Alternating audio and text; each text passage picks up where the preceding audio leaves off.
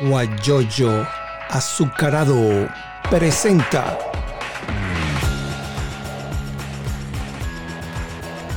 la noticia con Eleazar Benedetto. Muy buenos días, les saluda Eleazar Benedetto Gómez desde Houston, Texas, a través de esta programación que hacemos lunes, lunes, miércoles y viernes, la noticia con Eleazar Benedetto. Hoy 4 de agosto 4 de agosto de 1972, se promulgó la ley del ejercicio del periodista o del periodismo.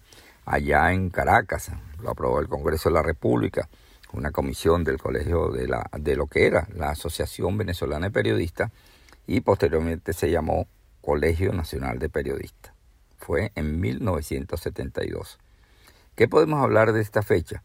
Bueno, después de tantas luchas se logró eh, consolidar la,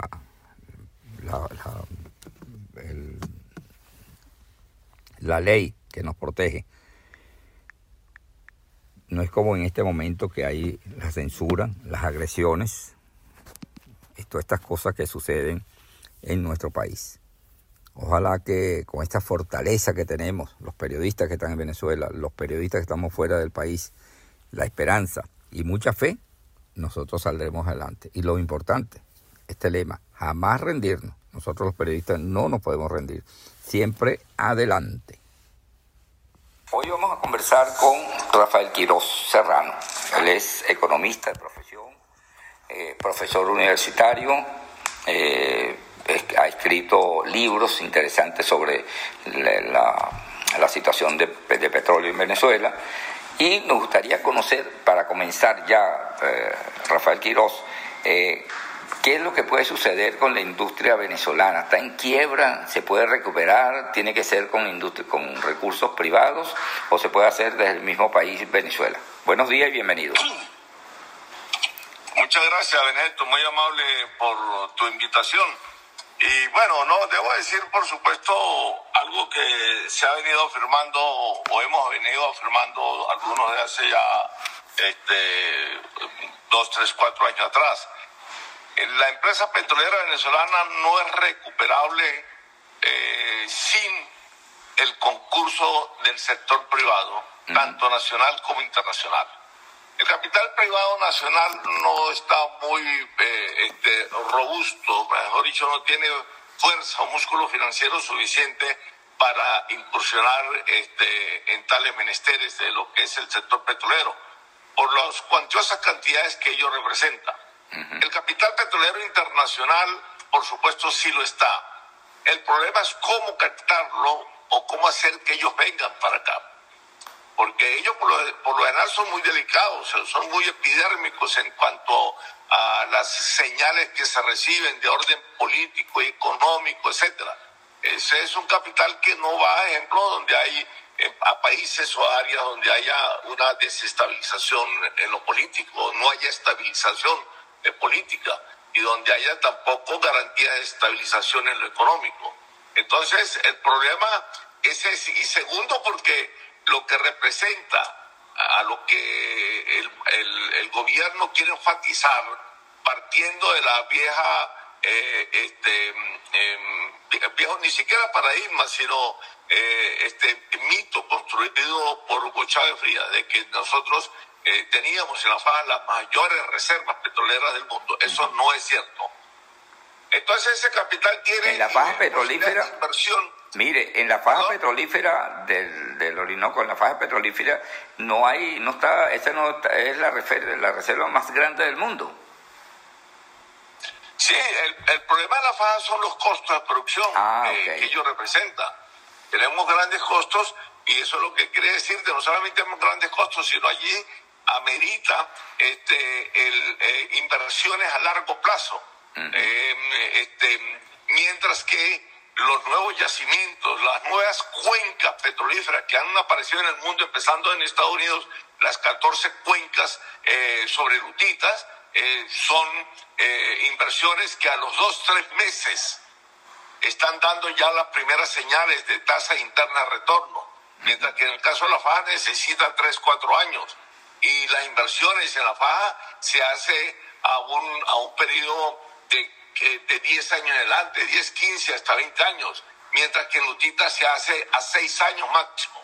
En otras palabras, necesita menos capital, eh, este, este, tiene mayor margen de ganancia y entonces por eso es que ahora la tendencia del mercado petrolero en términos de inversión se ha en lo que ellos llaman, llaman han llamado ciclos cortos.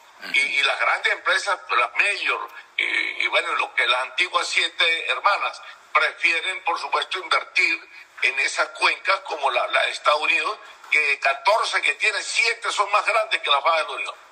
Prefieren invertir también en el presal de Brasil que está abriendo este, al, al, al capital extranjero. De hecho, Total, que se está cerrando, que se fue ya con maletas y todo, y que tuvo una pérdida en la faja el año pasado de, que sobrepasó los 1.200 millones de dólares. 1.200 se está yendo millones. para Brasil.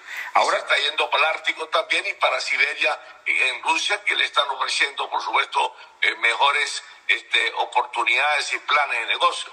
Entonces, hay una huida en ese sentido por parte de las empresas europeas que empiezan a huir y, ver con mucho cuidado las inversiones en cruz extrapesados que son los que reinan e imperan en la faja del Orinoco. Estamos conversando con Rafael Quiroz, Corral, eh, Rafael Quiroz Serrano, experto economista petrolero y experto pues como, como un profesional que conoce mucho del petróleo.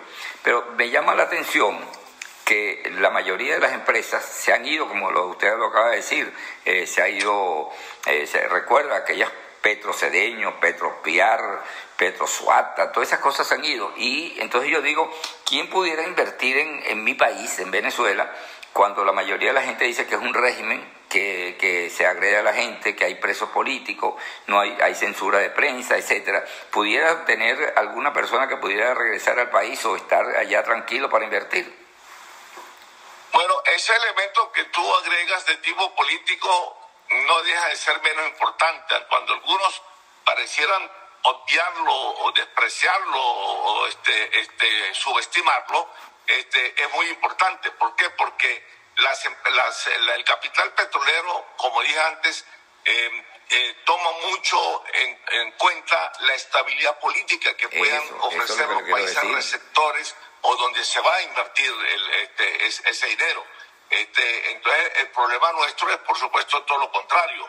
Y sobre todo en un país que es eminentemente petrolero, donde lo petrolero está vinculado a lo político y lo, lo político a lo petrolero también. Entonces, tú no puedes tratarlo como dos variables separadas, sino al contrario, son dos, palabras, dos variables interdependientes una del otro y la otra de la una.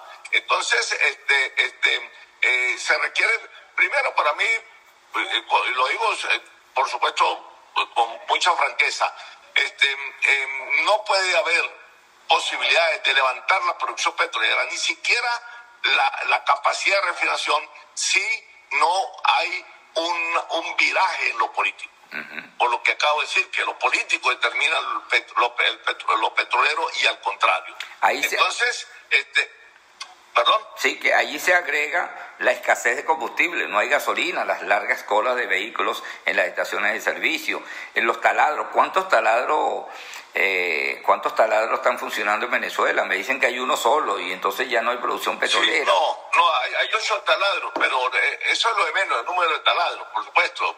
Desde luego, algo indica, para, algo refleja para efectos de producción. Lo que pasa es que los taladros, unos producen 8 barriles, otros producen 30 barriles, otros pueden producir 3, eh, 2.000 o 1.500 o 600 barriles. Depende de dónde está ubicado el taladro. Me refiero a qué pozo, a qué yacimiento petrolero, en qué cuenca petrolera. Uh -huh. Pero el hecho es que este, este, no es solamente cuestión de, de taladro, que también lo es, sino que una de las consecuencias que nos va a traer lo que acabamos de hablar es que precisamente luego hay un desabastecimiento de gasolina. Es decir, que nuestra capacidad de refinación, que capacidad instalada de refinación, que es de 1.300.000 barriles en las seis refinerías que tenemos en el país, eso este, ha, eh, este, ha bajado, ha tenido un descenso que está por debajo de los 100.000 en el caso de la gasolina y de 200.000 en el caso de todos los combustibles. Estoy hablando de gasolina, Purloy, este, jet full, este, mm, diésel, etcétera, etcétera. En, en, gasoil también.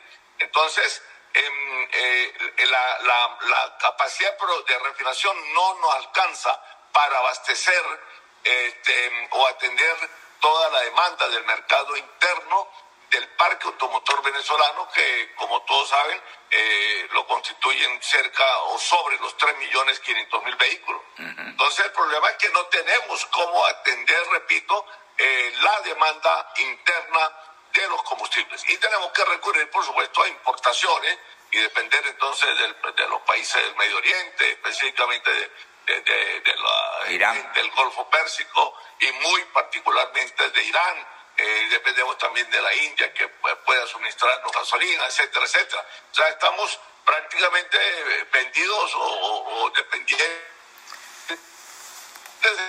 Sí, pero fíjese una cosa. Eh, estamos conversando con Rafael Quiroz, experto economista petrolero.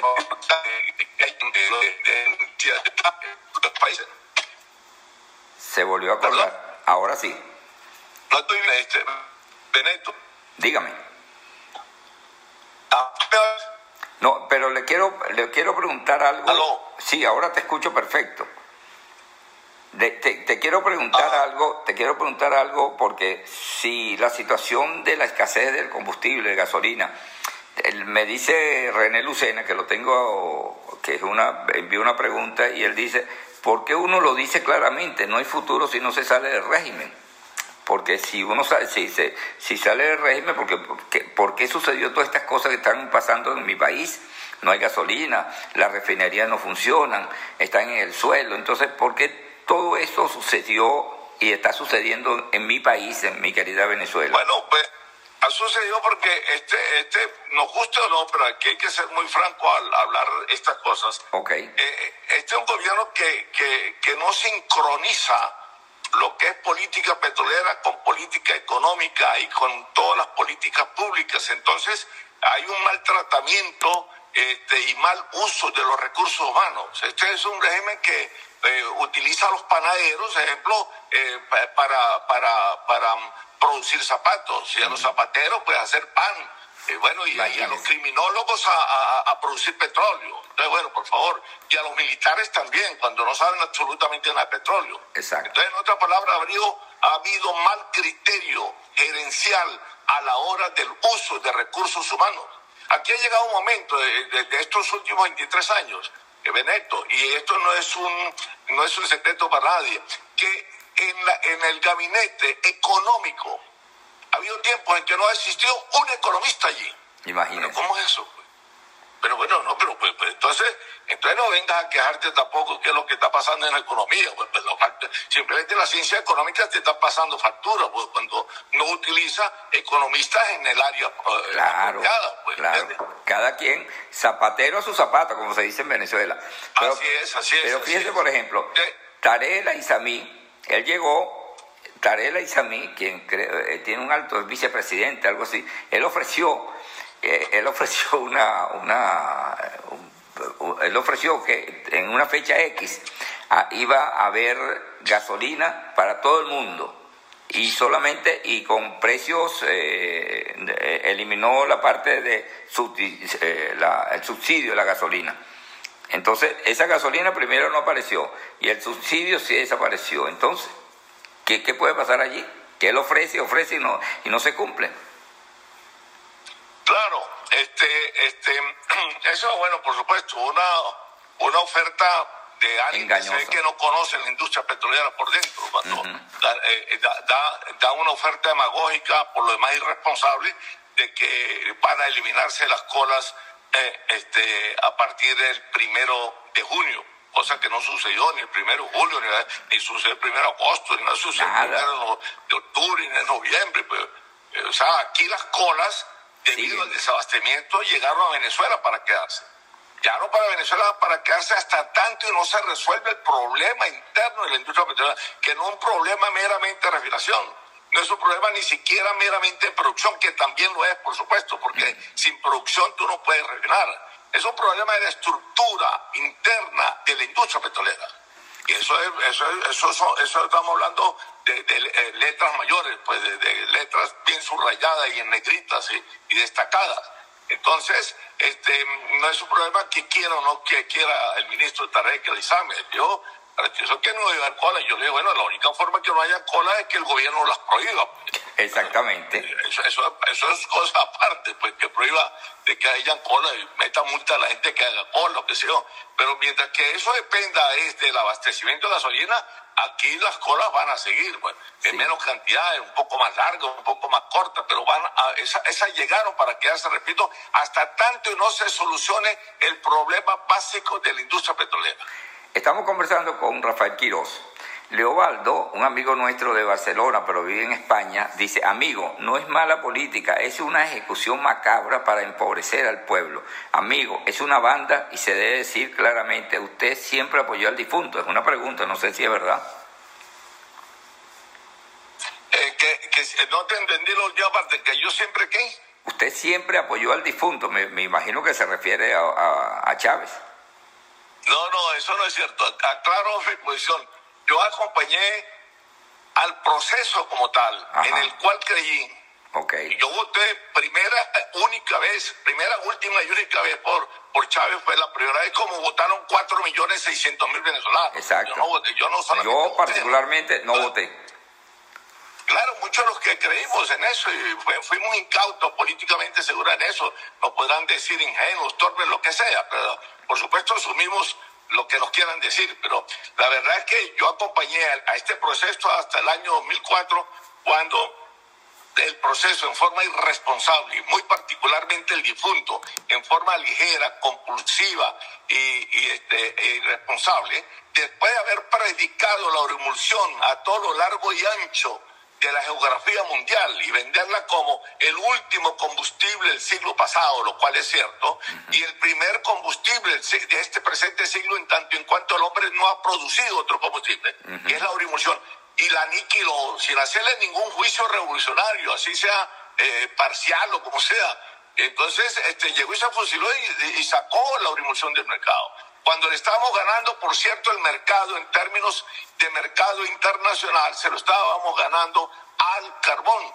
Y quienes se más se beneficiaron cuando él sacó la urimulsión del mercado, del juego, fue precisamente Estados Unidos, que es el mayor productor y consumidor de carbón. Y el segundo Inglaterra, y luego Alemania Francia, y qué sé yo, los demás países, todos los imperios se favorecieron.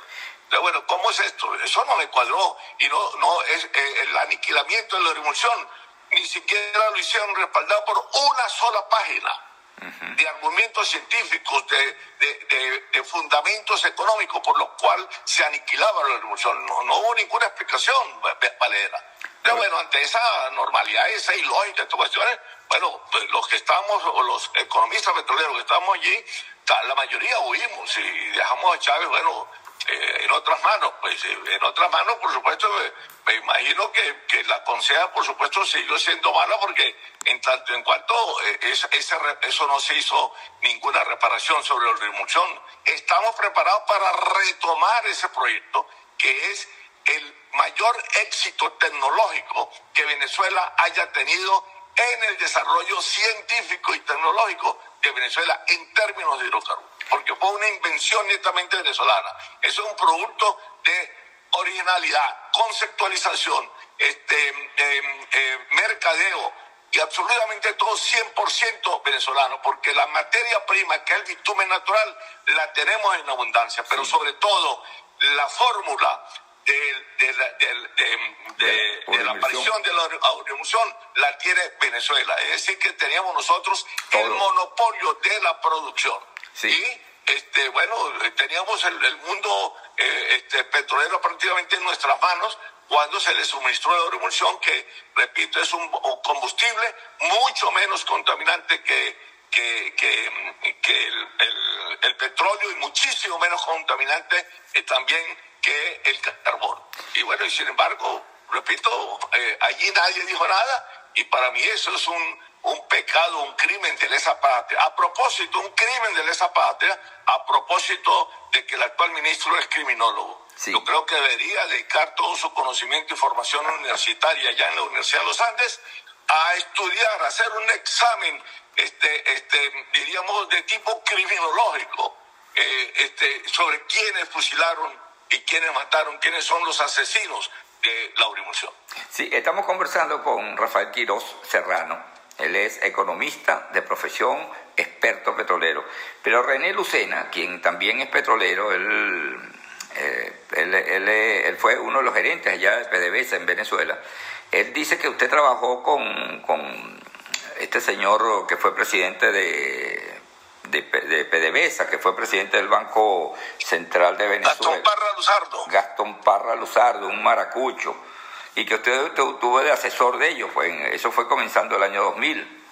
Así es, y como no. Yo fui director del despacho de la presidencia cuando Gastón Parra era presidente okay. de Petróleo de Venezuela. Okay. Eso es totalmente cierto. Yo conocí bien a la industria petrolera pues desde, la desde el despacho de la presidencia y bueno, eso me sirvió a mí, por supuesto, de mucha experiencia y este, bueno, fueron los momentos bastante eh, delicados, conflictivos, polémicos, controversiales, controvertidos a su vez también, eh, que tuvo la industria porque fue el año 2003 y el 2002 y el 2003. O Cuando sea, la huelga petrolera. Del, eh, del paro petrolero y anterior al paro petrolero, de lo que algunos llamaron el golpe petrolero, donde se utilizó la industria petrolera como una herramienta y como un mecanismo de ataque y defensa de tipo político este, para poder eh, este, sacudir o, o, para poder golpear eh, al gobierno constituido en aquel momento, que no llegaba a su primer periodo todavía.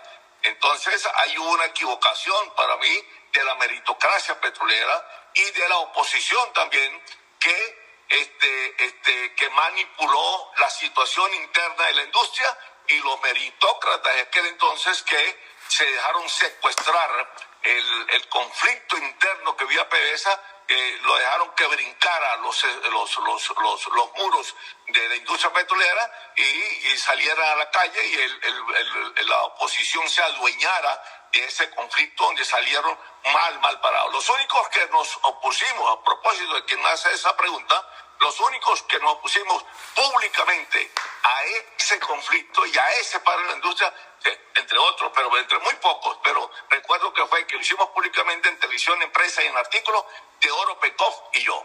Y eh, habrán otros seguramente, pero muy contados. Eh, y después el tiempo nos vino dando la razón y la meritocracia petrolera reconoció, a mí me lo han reconocido dirigentes petroleros de aquel entonces, como Horacio Medina, que por poner, por decirle un nombre, este, y Fernández también, eh, que está en Miami. Juan Fernández. Reconocieron, me reconocieron de que ellos se equivocaron allí, por supuesto. Juan Fernández. Una gran equivocación porque eso le sirvió de pretexto a, Hugo Chávez, o, mejor dicho, a, al difunto, para montarse en eso y entonces a partir de allí eh, se tomó la industria petrolera para él, le puso color rojo, el rojo rojito, Rafael Ramírez se prestó para esa, esa badondería, por decirlo por decirlo de una, de una manera, o esa manipulación, y entonces a partir de allí, este, entonces eh, eh, el difunto empezó a utilizar la industria petrolera como una, una especie de catapulta, como una especie de, impulso para poder posesionarse el, del, del, del, petróleo de Venezuela, que ya estaba posesionado, pero para manejarlo a su antojo y para convertir a PDVSA como una caja chica de Miraflores. Eh, es lamentable, ¿no? Todas esas cosas que sucedieron y sucede todavía, porque el presidente de PDVSA, uno que, uno que colocaron no hace mucho, fue un militar, un general, un coronel. Entonces, como, como dice usted, que sabe este, un militar de petróleo, ese es un problema serio. Sí, allí colocaron a, a, al, al, general eh, Guaycaipuro Laveda. No, pero no, yo digo. Que sabe, que no, sabe yo digo ahorita. El petróleo como, como, como, como, como el general que se acaba de ir hace, hace año y medio, este, este, eh, eh, Manuel Quevedo. Que, Ajá, ese es al que fue, yo me refiero. Eh, ninguno de ellos sabe petróleo. Los militares por lo general no saben de petróleo, salvo que lo hayan estudiado. Claro. Un militar, dos militares que sabían de petróleo, los dos eran por lo demás con, con, un espíritu bastante cívico y bastante civilista, que fue el general, eh, el, el, primer presidente que tuvo eh, petróleo en Venezuela, eh, que fue el general eh, Rafael Alfonso. Excelente. Y otro militar que yo conocí que sabía bastante petróleo era Müller Rojas, Alberto Müller Rojas. Dos, seguramente hay unos tres, cuatro, cinco, pero los militares en la gran mayoría no saben de petróleo, porque en la academia, el pensum de estudio que presenta la academia militar, usted revisa y hay no absolutamente una materia sobre petróleo. Entonces, si no la estudia, por supuesto lo saben. Lo que pasa es que eso fue prejuicio también de otro mito que construyó Hugo Chávez, o sea, el difunto. Ya hablamos del mito del, del mito de la del, del, de la faja del Orinoco, ponerla como la, la, mayor posesión de, de, de, crudos en el mundo. Eso no, eso no es cierto, eso no es cierto. Y que éramos la mayor potencia y los que más reservas teníamos. El segundo gran mito que construyó Hugo Chávez es que los militares eran sumamente inteligentes, sumamente preparados, sumamente inteligentes, y que, y que estaban preparados para todo y que sabían de todo y, todos eran premios Nobel, no sé en qué, pero eran premios Nobel para Chávez. Y entonces resulta que la experiencia que nos ha dado es que los militares saben muy poco y sirven para, para, casi nada, pues. Esa, es la verdad, eso fue un mito que se construyó.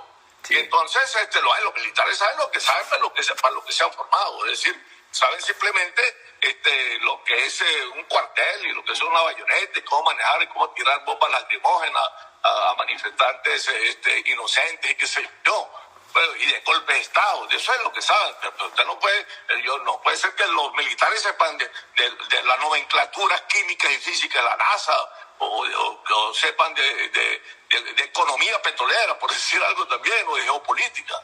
No saben absolutamente nada de eso. Entonces, eh, eso fue producto también de ellos, de colocar a los militares en eso y, penetrar la, toda la infraestructura o mejor dicho, toda la estructura del Estado venezolano, penetrarla por militares, que eran los mejores genios y eran los que sabían, los únicos que se habían leído completo de la primera hasta la última página el libro gordo de Petete esas cosas. Aquí, aquí está una persona que se acaba de, que está conectado, que se llama Industrias Valor. Dice, sí están preparados los militares, pero para guisar, no sé, eso, es su, lo que dice, ¿no? Para guisar, no sé si es carne o guisar el dinero. Sí, yo creo guisar, guisar cualquier cosa, menos producir petróleo. Menos producir petróleo, porque eh, eh, supuestamente la lumbrera Manuel Quevedo agarra petróleo de Venezuela, donde dura dos, tres años, y él lo agarró cuando PDVSA producía 1.945.000 barriles. Y esa era, esa era la cuota de producción que teníamos en López, repito, 1.945.000 barriles. Y lo llevó a febrero del año pasado, cuando le entregó la presidencia, en la primera semana del año pasado, de, febrero del año pasado, cuando le entregó la presidencia a Drubal Chávez, lo dejó en, 3 en 345 mil barriles. Es decir, le tumbó un millón seiscientos mil barriles en, los tres años que estuvo. O sea, una cosa bárbara, una cuestión de, de 55 mil barriles por año perdió, perdió de capacidad de producción este, Venezuela. Entonces, este, bueno, mucho ha hecho, digo yo, pues sin querer defenderlo para nada, porque por lo demás yo creo que no necesita defensa, él se defiende solo. Pero, pero en este caso hay que reconocer méritos en Adrúbal Chávez, el actual presidente de Pereza, que por lo demás, ojo, tiene 39 años en la industria, no fue que llegó con Chávez de la mano, ni mucho menos. Él es primo hermano del difunto, pero, pero eso, uno no es eh, responsable de lo que hagan los primos de uno, ni siquiera los hijos de uno, los padres de uno. Entonces, bueno, pero él es hombre de carrera, él es químico petrolero y luego y estudió algo de economía petrolera y de ingeniería petrolera, también sus maestría y especialidad. Total que eh, eh que conoce muy bien esa refinería porque ha dirigido cuatro de ellas, la del Palito, la, la Puerto La Cruz, la de la de la, de Palito Puerto La Cruz, la, em, la de Amuay y Punta Tardón, esas cuatro, bueno, ha logrado muy tímida y, modestamente levantar la producción. Ahorita tiene 633 mil cuando recibió la industria en 345 mil, o sea, eh, ha, aumentado prácticamente en 293 mil, casi 300 mil barriles diarios en, en 18 meses, o sea, eh, es decir, a 100 mil barriles por, por semestre. Oye, pues, eso es de aplaudir. El solo hecho de que la haya, haya trancado la caída, la, la haya parado, es meritorio, pero mucho más se ha logrado levantarla. Por supuesto, no pasará de allí, y, no es por cuestiones de capacidad de Rubal ni deseos tampoco. Yo conozco personalmente a Rubal, eh, tiene una persona muy, muy cordial, muy conocedor de la industria petrolera, bastante conocedor del petróleo, pero eh, este, este, uno solo, un solo árbol no hace montaña, como diría. La mayoría del directorio no conoce nada de petróleo. Sí, aquí me dice, aquí me dice uno de los Lucena, me dice que eh, este señor Chávez no estuvo, no estuvo ni en el, eh, aquí déjeme ver, no estuvo ni en Puerto La Cruz ni en, ni en Paraguaná. Él lo dice él, no sé si usted tiene alguna prueba de que ella se haya ido. No, sí, esto, yo estoy seguro que sí estuve en Paraguaná cuando yo estaba en el despacho de la presidencia. Yo una vez fui a Paraguaná y estaba encargado de la, de la refinería de Amay. ¿Cómo no? Claro que sí. Y en Puerto La Cruz tuvo en algún momento que yo sé, como el Palito también, el hecho es que no es ningún improvisado, es lo que quiero decir, señor okay. Carlos. Ya tiene unos cargos más, unos cargos menos, eso es menos. Pero lo importante es que conoce. Tiene, repito, no, no es ningún improvisado ni es nuevo en la industria. No, no, tiene 39 años. No este profesor tiene 22 años. O sea, él, había entrado en PDVSA 17, 18 años antes de llegar el difunto. Sí. Y repito. Leobaldo. Eh, para mí, yo lo disculpo de todo lo que haya hecho Chávez. Pues, Nada de eso estoy seguro que le consultó a Drubal. Sí, aquí está. Eh, no sabe políticas propiamente, políticas públicas, porque es ingeniero petrolero, químico petrolero. Entonces, pero más allá de eso, este, eh, hay, que ser objetivo y hay que, hay que ser serio a la hora de analizar la cuestión. Eh, Adrúbal sí conoce el petróleo. Este, bueno, el, primo, el primo hermano ha podido hacer cualquier cosa en el país. Claro. No podemos responsabilizarlo a él. Pues. El amigo Leobaldo de un venezolano que está en España, dice, usted habla y se contradice, eh, señor Quirós. Los despedidos de PDVSA no pidieron ni dieron cuartel a Chávez y usted fue responsable de la destrucción y explosión de Amuay en el 2012. Así que se han jugado todos. No, no, sé de qué destrucción y explosión habla Leobaldo. Claro, no. Ahí hay una equivocación. Primero, yo no entendí ningún cargo, ninguna cuestión, especial, ningún problema específicamente eh, de Amayo, de alguna refinería, pues yo no soy ningún técnico, yo no soy experto petrolero, como suelen decirme los periodistas. Yo soy un economista petrolero y a partir de los modelos de economía petrolera puedo diseñar modelos de política petrolera. y tengo un gran concepto de lo que es la geopolítica del petróleo y la geoestrategia del petróleo, que es lo que le falta a muchos expertos petroleros verdaderos, a esos ingenieros petroleros que son los que trabajan en los campos, los que saben realmente la técnica petrolera. Eh, pues, ellos saben cómo no producir petróleo, lo que no saben es vender petróleo, porque no saben de economía petrolera y no tienen por qué saberlo si, si nunca la han estudiado. Son también muy pocos los ingenieros petroleros que estudian economía petrolera. Yo tengo en actual curso de especialización de petróleo en la Universidad Central dos ingenieros que son ingenieros mecánicos, y un ingeniero mecánico y el otro ingeniero petrolero se especializó en eso. Sí. Bueno, y están en el curso ahorita de especialización eh, este, de, eh, de mm, economía y política petrolera eh, internacional. Entonces, bueno, están aprendiendo eso, es estupendo, me parece muy bien. Pero para eso, repito, se requiere formación académica para conocer cómo se vende, a quién se vende, en qué cantidad se vende y cuándo se vende el petróleo. Eso no puede uno adivinarlo desde la perspectiva netamente ingenieriles. Exactamente. de lo que es el conocimiento de ingeniería petrolera. Eso yo se lo dejo a los otros. Es decir, que los ingenieros petroleros que se encarguen de producir y cuando los barriles salgan este, a boca de pozo, ahí sí nos encargamos nosotros a quién se le vende o quién no se le vende. Aquí... Usted, hace una encuesta entre ingenieros petroleros, eh, ¿cuáles son los países miembros europeos? Si acaso te acertan dos, tres. Pero si no sabes cuáles son los países europeos, ¿a quién le vas a vender? ¿Con qué criterio vas a vender el petróleo? Así mismo. ¿Cuál ha sido la política petrolera europea? Aquí está Alejo, Alejo Good. Alejo Piso Good dice, en el mejorador del complejo de José, específicamente en el TAEJ, no sé qué quiere decir eso, llegan buques a cargar crudo, traen el pago en efectivo y no declaran el arribo ni el salto del buque. Todo es un desastre, no sé si es verdad.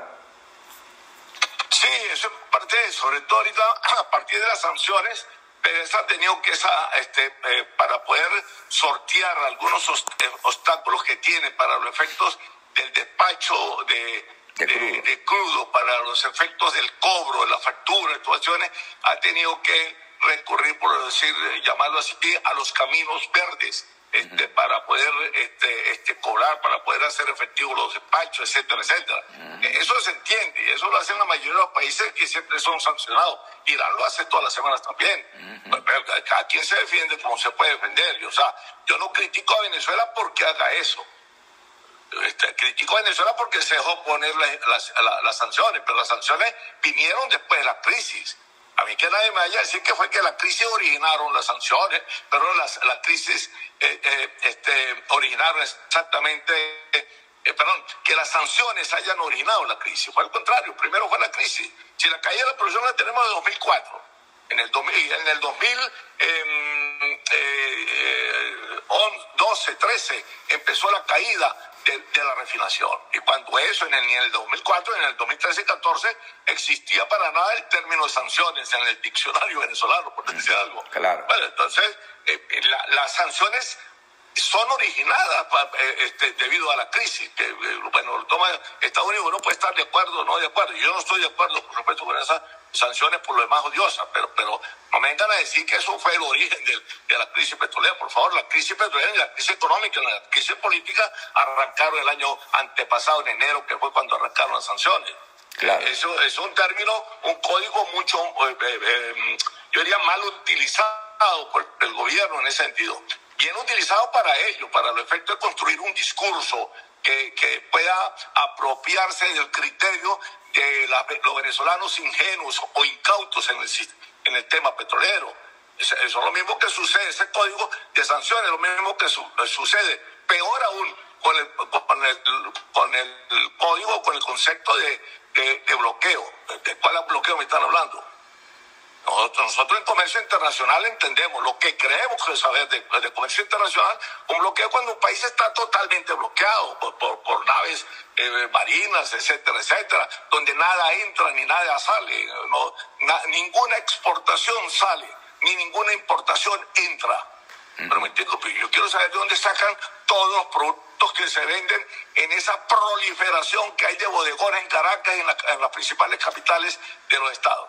La traen no es importado. Sí, claro que en sí. Un país, en un país bloqueado eso no, nada entraría. Claro. ¿Dónde entran las bombas lacrimógenas que compran en Estados Unidos, en Alemania y Francia para, para, aquí tirarlas en, en al, al, a, la marcha? Sí. Las medicinas, el 90%, dicho por la Cámara Farmacéutica Venezolana, el 90% de medicinas son traídas de afuera. Entonces, ¿dónde está el bloqueo? ¿Dónde está el bloqueo cuando el, el gobernador del Estado Carabobo se da el lujo de decir, se llena diciendo que él importó 70 camionetas blindadas, último modelo, cero kilómetros. Y le importó, bueno, y le importó, y no es que haya un bloqueo. Bueno, y así cantidad de cosas, los instrumentos de la industria eh, militar y de la industria petrolera misma que es importado, se traen básicamente de Estados Unidos, y luego de empresas que no las agarran las sanciones y pueden venderlas. Sí. Entonces, yo quiero saber de qué bloqueo me hablan. Estamos, eh, seamos serios. Sí, exactamente. Sepamos lo que estamos hablando, ¿no? Estamos conversando con Rafael Quiroz, pero vamos a hablar un poquito sobre la situación de Guyana. Una parte de Guyana que está en reclamación. Y Guyana está explotando, está haciendo yacimiento, buscando petróleo que ha conseguido ya con una empresa eh, internacional allá en, en, Guyana. Entonces, y el, y el el, país, Venezuela, no, no reclama. Entonces, ¿qué es lo que se puede hacer con esa situación? Porque hay que reclamar, porque ese petróleo que está allí es nuestro. Entonces, ¿a quién le podemos reclamar? Sí, en parte es nuestro, en parte es nuestro. Este, el problema es que la mayoría de esos yacimientos de, del, que están en, el área costa afuera que llevamos, en Guyana, corresponde un poco a lo que sería la jurisdicción eh, de aguas territoriales guyanesas. Lo, que pasa es que el problema está ahí hasta dónde llega la participación nuestra allí. Eh, este, eso prácticamente se entregó. A propósito del discurso del difunto, que siendo presidente de, Venezuela dio unas declaraciones desde el mismo Guyana de que Venezuela no estaba interesada en, este, en esa reclamación ya y que nosotros éramos difíciles de atentar contra un pueblo humilde y pobre como Guyana, y vaya, como diciendo, bueno, agárrese ustedes esto. Y ahí donde están agarrando los, los guyaneses para debatirnos nosotros en el plano internacional.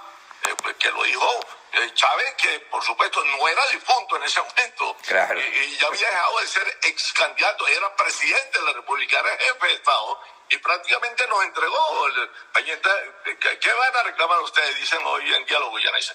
Y Guyana en estos momentos, em, eso, ocupa un territorio eh, casi la mitad de lo que es la faja del Orinoco. Está sobre los 24 mil kilómetros cuadrados. La faja del Orinoco tiene 54 mil. Ya, ya, ustedes se imaginan que, que es cierta dimensión. Eh, tiene unas reservas probadas, no como las, nuestras, eh, de, de, la faja del Orinoco, que son reservas probables ya en este momento, no son probadas. Tienen unas reservas probadas que sobrepasan los 15 mil millones de barriles. Es decir, dos veces más, dos veces más de lo que tienen los Estados Unidos en reservas probadas en crudo convencional, sacando lutita, por supuesto. Estamos hablando de liviano pesado, eh, eh, eh, liviano, mediano y pesado.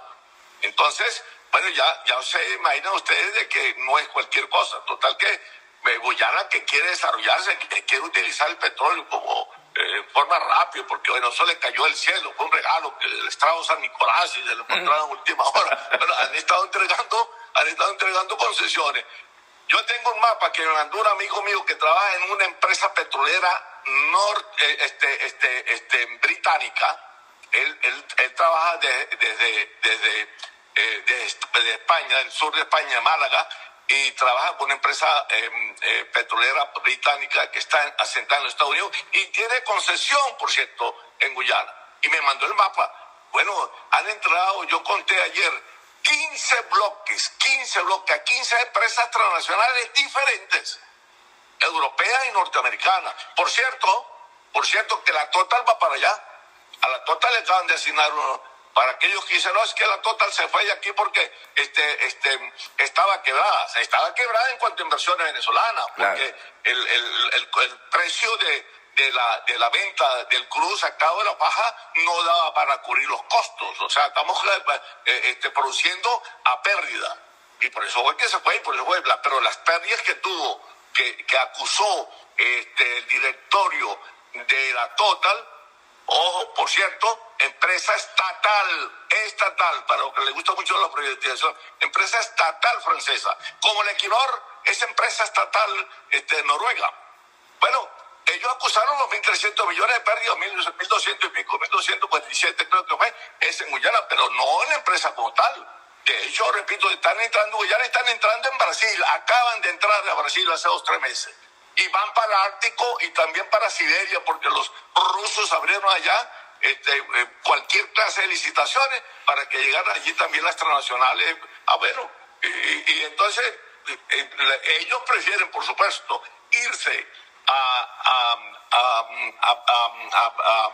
yacimientos petroleros, a cuencas petroleras. Estamos hablando de cuencas mucho más prolíficas en petróleo que lo que es la paja. Repito, ese es un mito que hay que desmontar de que nosotros somos los primeros este, este, poseedores de reservas petroleras del mundo. Eso es falso. Llegamos a ser, yo saqué la cuenta la semana pasada con un, colega economista petrolero, somos los novenos, ojo, nada despreciable, los novenos en el mundo, estamos pues Arabia Saudita, los novenos. Irán segundo, tercero Irak, cuarto Rusia, quinto Estados Unidos, sexto Kuwait, séptimo Emiratos Árabes y octavo Venezuela. No ojo, nada despreciable, pero estoy hablando de octavo país en 105 países que producimos petróleo en el mundo y en 52 países que producimos y exportamos petróleo también. con esto no estoy diciendo que, que, estamos en el peor de los mundos. Bueno, allí está. La, la, cuestión es la competitividad que tengamos, o en, términos de ventaja, lo que es lo que llamamos ventajas comparativas y competitivas en comercio internacional. Bueno, este, lo que eso significa. Ese es un crudo extrapesado que por lo malo, por lo extrapesado, por lo sólido que constituye a temperatura ambiente, es un petróleo que no lo compra nadie. Y no lo compra nadie simplemente porque no lo procesa ninguna refinería. De las 954 refinerías que hay en el mundo, incluyendo las de profunda conversión, ninguna, ninguna procesa ese crudo. Tú tienes que cambiar tiene que modificármelo, tiene que enriquecerlo, tiene que mezclarlo, tiene que convertirlo en neuroemulsión, eh, qué sé yo, en pinturas de uñas, en comida, lo que tú quieras, para que lo compre. Pero así como está, no te lo compra nadie. Yo lo digo una y otra vez, es un club que nadie quiere donde está y cómo está.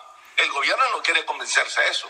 Yo estoy dispuesto a discutirlo con cualquier persona que conozca el petróleo y que conozca la baja en esos términos del sector oficial, de, la directiva de, de PDVSA. O sea, a mí me dan media hora de, exposición en 15 minutos yo le llevo una lámina donde le muestro cuál es el petróleo que tiene allí y a dónde se está dirigiendo el capital petrolero internacional a invertir en yacimientos, repito, cuencas prolíficas en, petróleo que superan la Venezuela. Mira, de las 14 cuencas que tiene Estados Unidos solo en lutitas, solo en lutitas, de las 14, 7 son más grandes que la FA. Entonces, ¿qué te puedo decir? Sí, estamos Entonces, es el, la cuenca para arrebatar ya, eh, eh, eh, disculpa, Beneto, las cuencas para, para eh, la cuenca, perdón, la, la faja petrolífera del Orinoco. Era todo un sueño, era una especie de paradigma que se formó en Venezuela, también por malamente manipulada por la dirigencia petrolera de entonces, ojo, la petrolera antes de, este, de esta era, de los años de la década del 80 y 90, que constituyó una especie de, de, de mito también sobre la paja. Y consideró que esas eran las, las, las, las joyas, la corona que había descubierto Venezuela y que nos había puesto Dios aquí al norte del río del río Orinoco y qué sé yo, bueno, que eh, nosotros nos bañaríamos a partir de ahora y tomaríamos y nos alimentaríamos a punta de petróleo. En parte había razón, porque no habían aparecido tantos yacimientos como hoy han aparecido, pero ese fue un sueño algo hipotético que existió hasta la década de 90, pero no en las condiciones hoy del mercado petrolero y de las riquezas de hidrocarburos que tiene el mundo. Estamos conversando con Rafael Quiroz, economista de profesión, profesor universitario y conocedor de la industria petrolera. Pero fíjese una cosa, aquí Jorge Cancoff, que también fue de la PDVSA Azul, dice, está demostrado que la zona de reclamación desde hace años, esa zona pertenece a Venezuela. Vamos a repetir nuevamente lo que, lo que dijo Rafael Quiroz, que la zona de, en reclamación, el mismo difunto, el presidente difunto, dijo, no, esa zona es de ellos, nosotros no la vamos a reclamar. Eso lo dijo el mismo Chávez y eso lo, lo dijo eh, lo estaba diciendo eh, en este momento Rafael Quiroz. Y dice Cancó, por otro lado, dice, Chávez ya no es el problema, ¿qué vamos a hacer nosotros? ¿Qué va a pasar con nosotros? Entonces, eh, eso es, nos gustaría saber tu opinión. Disculpe, este, Eliazar, si me puedes repetir la pregunta, porque yo tengo problemas de audio, receptividad ya para acá, por, por eso es que me acerco y me desenfoco en la cámara para ponerle bien el oído. si es tan amable, me repite la pregunta nuevamente. Repito. Kankov dice que está demostrado que la zona de reclamación desde hace años y esa zona pertenece a Venezuela. Esa, esa, esa pregunta ya la respondiste hace un rato, pero la podemos revolver a responder. Y Kankov dice, Chávez ya no está, el problema está con nosotros. ¿Qué vamos a hacer nosotros con Venezuela? Eso lo dice, eh, eso lo dice Kankov.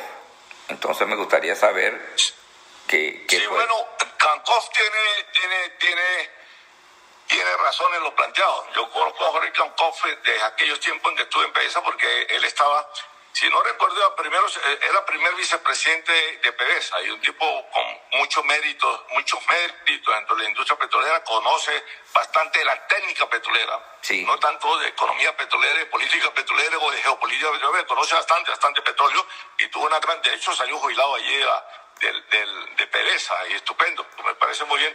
Eh, eh, eso que dice Cancó, esa es la pregunta de las 300 mil ¿qué vamos a hacer con Venezuela? ¿Qué vamos a hacer con todos esos yacimientos que están abajo?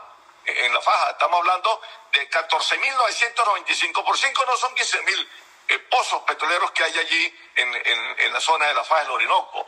Entonces la pregunta de Cancof es la pregunta que hacemos los que no somos políticos y que se hacen los mismos políticos. ¿Qué es lo que va a suceder? ¿Qué vamos a hacer con Venezuela? ¿Qué vamos a hacer con, con esos, este, este, esta cantidad de barriles que hay abajo del subsuelo? la vamos a regalarla, vamos a entregarla, vamos a rifar, no sé, yo, vamos a llamar empresa, eh, o qué sé yo, porque hay, quienes plantean cosas radicales aquí, bueno, que hay que privatizar PDVSA, venderla, Bueno, y si se privatiza y no hay nadie que tiene que comprarla, bueno, hay que rifarla. Pero si nadie se anota en rifa, entonces hay que subastarla. Y si nadie mete la, en la subasta, entonces hay que regalarla. O sea, quieren salir de la empresa petrolera porque parten de la falsa, falsa premisa de que el Estado es mal, eh, el, el Estado como propietario es mal gerente. Y eso no es así. El Estado per se en Venezuela no siempre o no es mal gerente. Depende a quien tú coloques al, al, frente del Estado y al frente de esa empresa del Estado. ¿Por qué no decían lo mismo, por cierto, de 1976 al 85-86, cuando lo dirigió este, este, el general Rafael Alfonso Roa? Ah, porque era un éxito, porque claro. era una empresa interesante, porque era una empresa que daba ganancias por todos lados, porque era una empresa que estaba creciendo, porque era una de las principales empresas del mundo. Bueno, entonces allí no decía nada contra el Estado entonces el Estado sí ha demostrado que es bien, bien eh, eficiente. Claro. Pero bien eficiente si coloca a la gente apropiada para eso. Claro. Y coloca a, a, a, a, a Benedetto, pues, qué sé yo, eh, director de todas las cadenas de radio. Yo, yo, no estoy de acuerdo en que el Estado debería tener emisoras, pero vamos a suponer todas las emisoras eh, oficiales de la radio venezolana, de, del Estado venezolano. Ah, bueno, estupendo, será un éxito, eh, tú conoces locución y tú conoces periodismo y cuestiones. Pero ponen al día, dirigir, qué sé yo, la, eh, la, la, la la refinería. La empresa, la petroquímica, pues, por supuesto. Quiebra. Es un fracaso, será un fracaso. Claro. Igualmente si me ponen a mí, ¿sí o no? Pero sí. si nos ponen a nosotros, a lo que hemos, como dijiste tú al principio, a zapatero, a hacer zapatos, bueno, eso entiende. Entonces, el problema es que aquí todo el mundo parte de esa falsa premisa, que el Estado per se es mal empresario. Sí, y parten de otra falsa premisa, pero, que es que el sector público, el sector privado per se es buen empresario. Y eso no es cierto tampoco. Sí, lo mejor es... El sector privado per se es buen empresario. Sí, mira, los mejores profesionales de la industria petrolera están afuera. Eso, eso se sabe. Y también Jorge Gamkoff dice, no salí jubilado, me votaron y cuando me opuse a Chávez y no le pagaron sus prestaciones. Eso lo dice Gamkoff. Ah, bueno, le, le, creo, le creo a Cancó. Yo creo que había salido jubilado, pero, pero vaya su palabra antes. Cancó fue un tipo, un tipo serio. Podrá coincidir con uno en lo político, no, coincidir en los petroleros, no, pero él, él es una persona seria y, y me, mere, me, me, merece respeto su palabra. Seguramente, al igual como muchos no cobró tampoco, está, está esperando todavía. Sí, señor. Pero bueno, él fue víctima fue víctima de, un río desbordante que nosotros agarramos allí, donde él estaba, y está Gastón y yo, y un poco de gente los conoce a todos, Alfredo Riera y, a Argenis, este, este, Rodríguez también. Bueno, todo el directorio. El, agua allí desbordante, un río caudaloso nos llevó a nosotros todos, que arrasó con nosotros, arrasó ganado y casas y todo, todo demás, pues. Entonces, las circunstancias, por supuesto, pero, pero este, si dice eso, tampoco, por supuesto, eh, corrijo, eh, Jorge, que ciertamente usted no haya, eh, no, no haya salido jubilado. la jubilación más que se la merecía, por supuesto, claro. tantos años. Estamos llegando al final. Rafael Quirós, economista de profesión, profesor universitario, estamos llegando al final.